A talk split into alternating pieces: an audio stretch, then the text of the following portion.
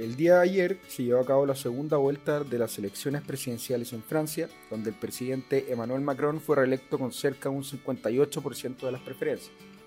Ya estas elecciones habían estado siendo muy seguidas principalmente por la región europea, debido a, la postura de extrema derecha de la candidata Marine Le Pen.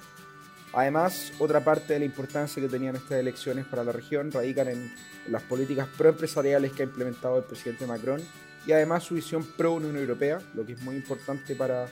para dicha región, dado que Francia se constituye como la segunda economía más grande del bloque. Y en este contexto, donde la región ha tenido que sortear este desafío geopolítico que, que está surgiendo del conflicto entre Rusia y Ucrania, la imagen de Macron es muy valorada por distintas autoridades de, de otros países, sobre todo considerando que en el pasado Le Pen ha, ha mostrado su admiración por el presidente ruso.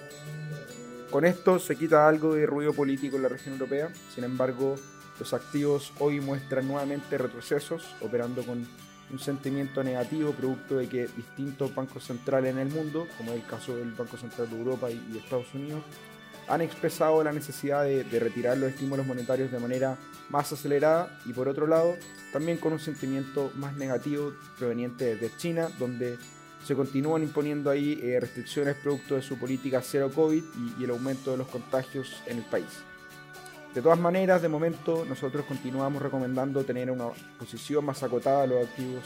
europeos donde persisten los riesgos por las presiones inflacionarias que, que vienen principalmente por el lado de, la energía que, que, ha generado este conflicto de Rusia y Ucrania y lo que también ha llevado a que el Banco Central Europeo empiece a acelerar su proceso de retiro de estímulos monetarios, lo que podría continuar presionando a los activos de la región.